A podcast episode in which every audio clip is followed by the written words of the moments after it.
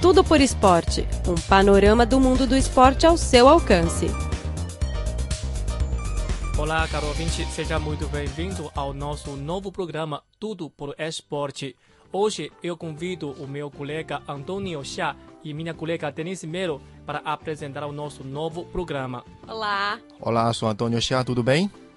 E esta semana vamos discutir sobre um fenômeno na Superliga Chinesa. Recentemente, no mercado de transferência do inverno, a Superliga fica no primeiro lugar de gasto para comprar os jogadores, eh, quer chineses, quer estrangeiros.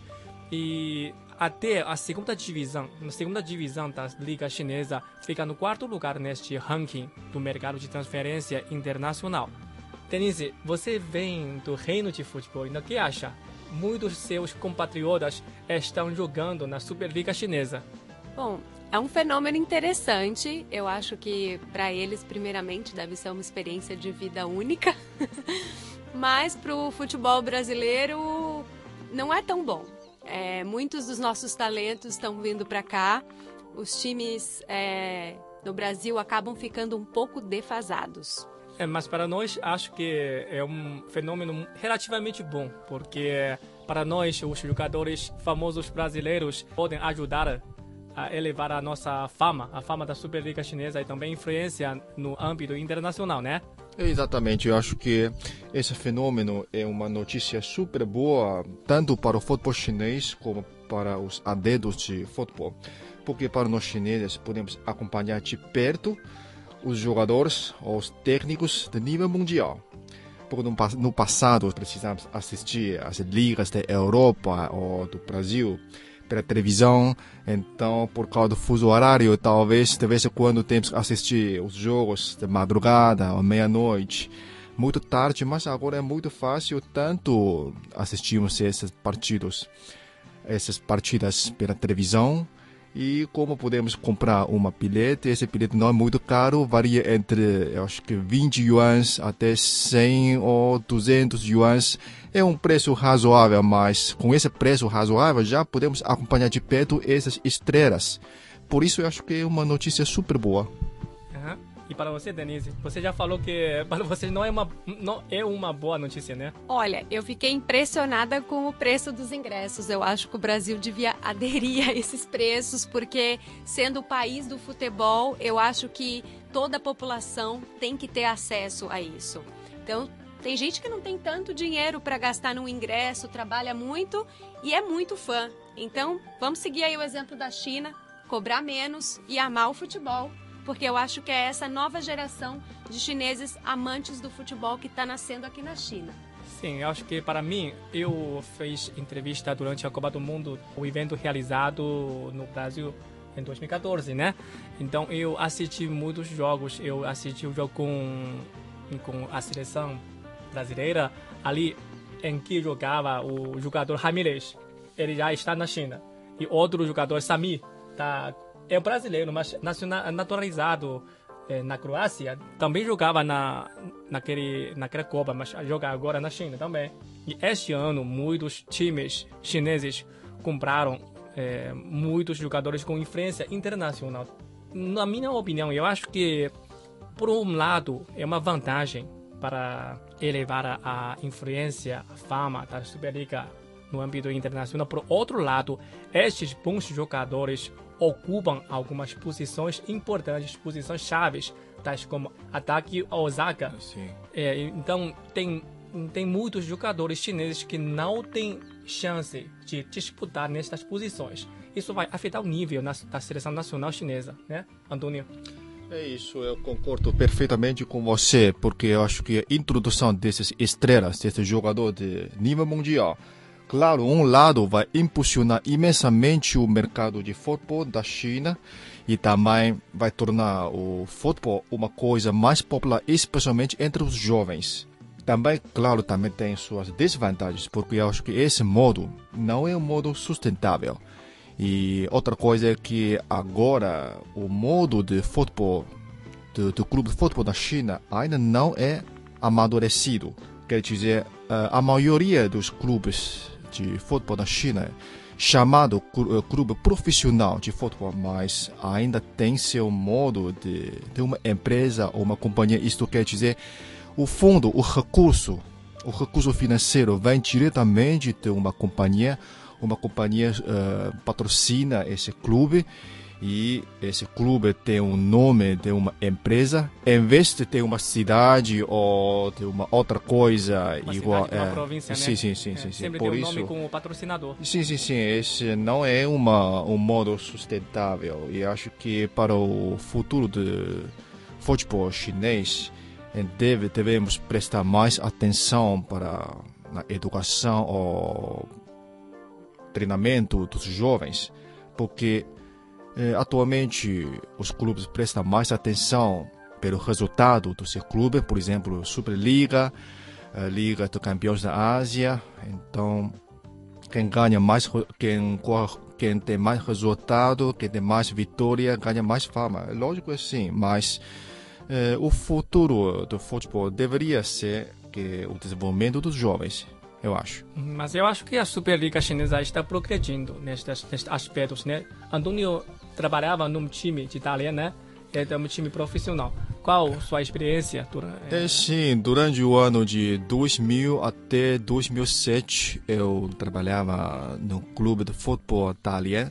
Naquele momento, o clube de futebol da Dalian, eu podemos dizer, foi o melhor clube na China e também teve uma grande fama na Ásia, porque esse clube foi uh, oito vezes campeão da Liga na China e também conquistou uma vez o vice-campeão da Ásia e também uma vez vice-campeão uh, do torneio entre os campeões da China, Japão e Coreia. É, claro, eu acho que naquela época, entre o ano 2000 até 2005, foi outro período com rápido desenvolvimento do futebol chinês. E agora entramos em outra, outra etapa de rápido crescimento do futebol chinês, especialmente com a atenção dispensada pelo nosso líder, presidente chinês Xi Jinping eh, no ano de 2011, no encontro entre o nosso líder, está recebendo um deputado sul-coreano, ele mencionou que ele tem três vontades eh, do futebol chinês. Eh, uma é que a, a qualificação da seleção chinesa para a Copa Mundial. E a segunda é que um dia a China possa realizar uma vez a Copa Mundial. E a terceira é que a seleção chinesa possa ganhar uma vez campeão do mundo. É, também são três sonhos dos nossos torcedores chineses, né, Denise, né? Para você, os brasileiros são muito felizes. Já realizaram duas vezes Copa do Mundo. Cinco vezes? Não. Ah, realizaram. Achei que você estava falando ah, de ganhar. Eu já, é. já tô querendo ganhar aqui. Aqui tá campeão, né? Não, duas vezes no Brasil, isso. É isso mesmo. É, sobre isso, é, é maravilhoso realizar uma Copa do Mundo, receber todas as seleções e viver esse ambiente do futebol, que é muito saudável, é muito legal. Especialmente porque, junto com tudo isso, vem muito investimento, o que é bom para cidades, é, assim como a China está passando por isso agora com as Olimpíadas de Inverno. Então a infraestrutura melhora, o meio ambiente, vários projetos são feitos em volta disso. E é muito legal se a China puder presenciar isso numa Copa do Mundo, junto com a sua seleção. Obviamente, eu acho que ganhar uma Copa do Mundo vai ser um passo, né? Do futuro, um passo grande que vai exigir muito dos jogadores chineses. E também eu acho que, na minha opinião, assim, a China tem que investir também, como já está fazendo, nos jovens. Os pequenininhos vão ter que aprender a jogar futebol para saírem craques. Mas eu tenho uma opinião sobre isso. No Brasil, é, não tem tantas escolinhas de futebol, mas existe o futebol de várzea, o futebol de rua. Então, os meninos já crescem jogando no bairro, entre eles, o que cria muito o estilo brasileiro. Que é aquele estilo moleque, aquele estilo engana ali, joga pra cá, aquela ginga. Isso é muito difícil de ensinar. É, no Brasil, o futebol já está no sangue. Já está no sangue, é uma coisa difícil às vezes de trazer para as escolas, é uma coisa que geralmente você tem que vivenciar. Nesse sentido, eu acho que o mercado europeu é melhor. O mercado europeu, assim como a Alemanha, a Espanha, a França, eles têm ótimas escolas, eles formam jogadores excelentes em técnica e disciplina. Então eu acho que não querendo é, criticar o Brasil, para a formação de jogadores, a Europa é um bom começo. É, então agora os chineses também, como se disse, os administradores do futebol chineses também estão conscientes é, sobre isso. Então mandou muitos jogadores jovens para a Europa para receber treinamento de alto nível, tais, é, tais como nos países tá, como Espanha, é, Portugal e Holanda, né? Acho que sim. Holanda, eu acho que Portugal, é, Portugal, Holanda, Brasil também.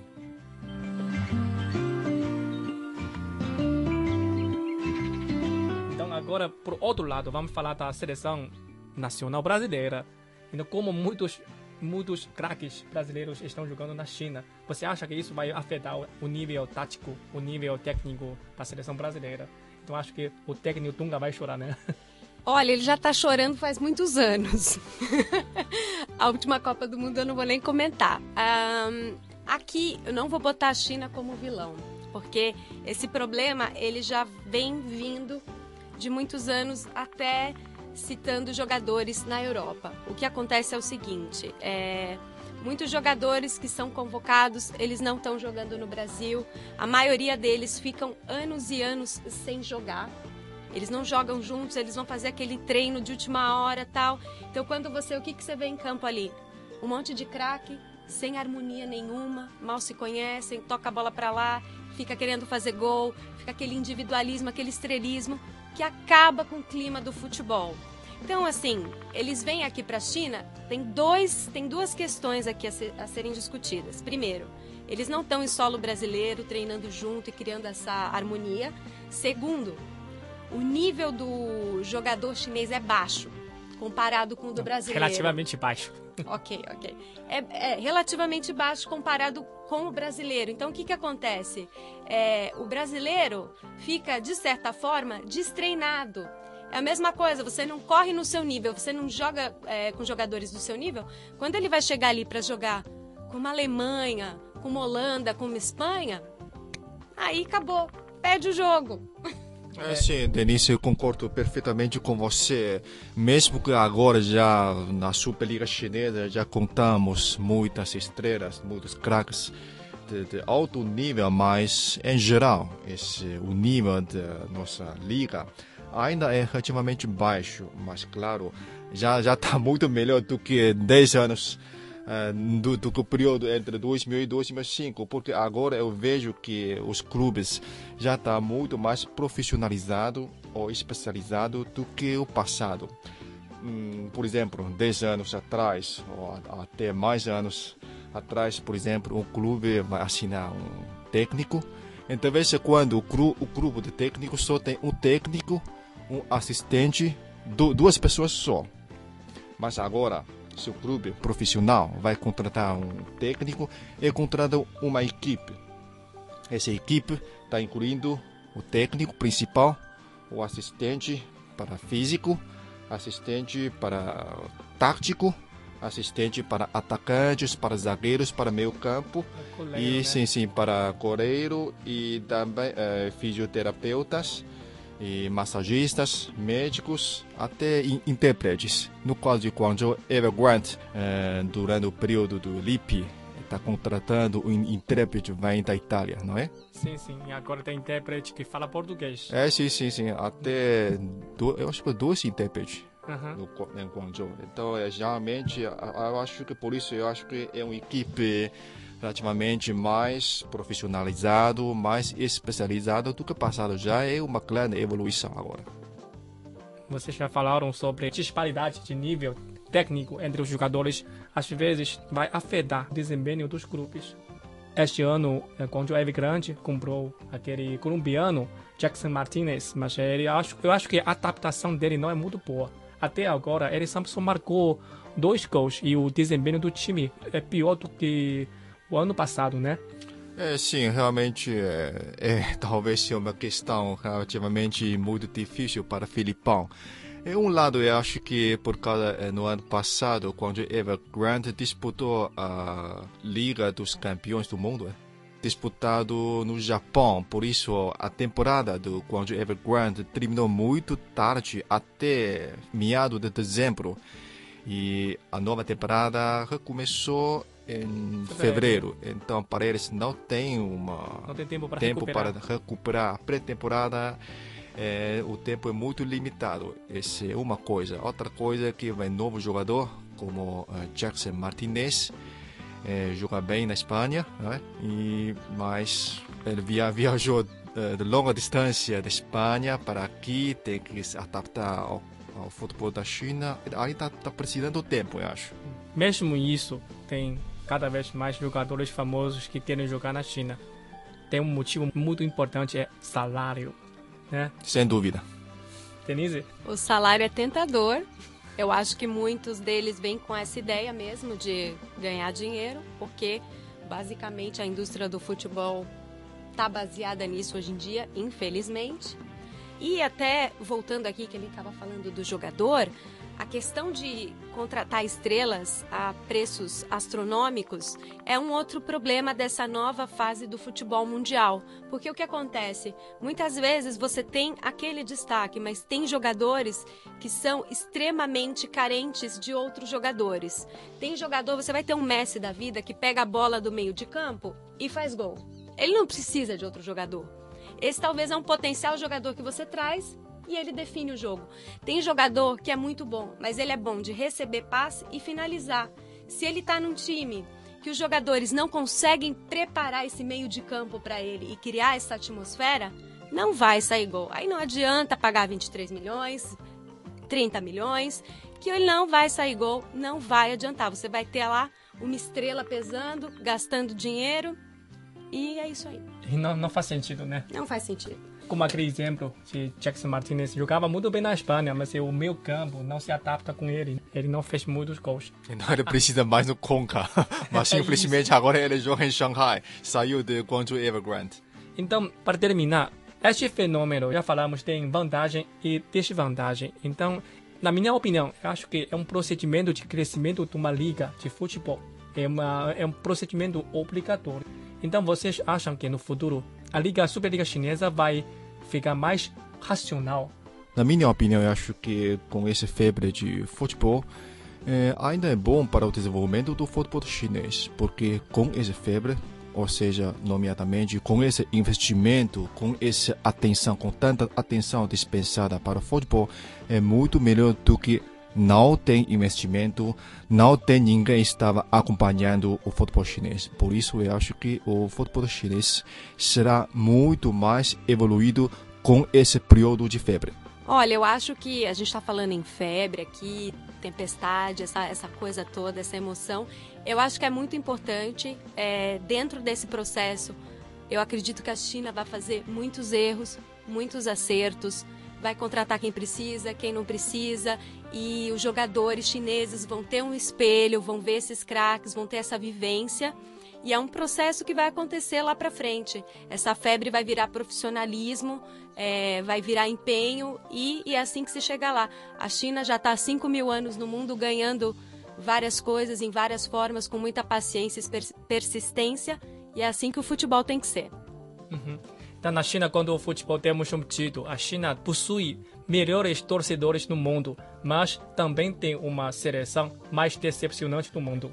Sim, e também esperamos que os sonhos, ou seja, melhor, ah, os desejos do nosso líder chinês, Xi Jinping, esses três, desejos- esses, esses Três sonhos, né? três sonhos sejam realizados o mais breve possível. Sim, sim. A Superliga Chinesa está crescendo. e Também esperamos que a seleção nacional também cresça o mais rápido possível. E também esperamos que um dia podemos rever uma seleção chinesa que joga na Copa do Mundo. Ok? Muito obrigado. Obrigado. Tchau, tchau. Tchau, tchau. Tchau, tchau.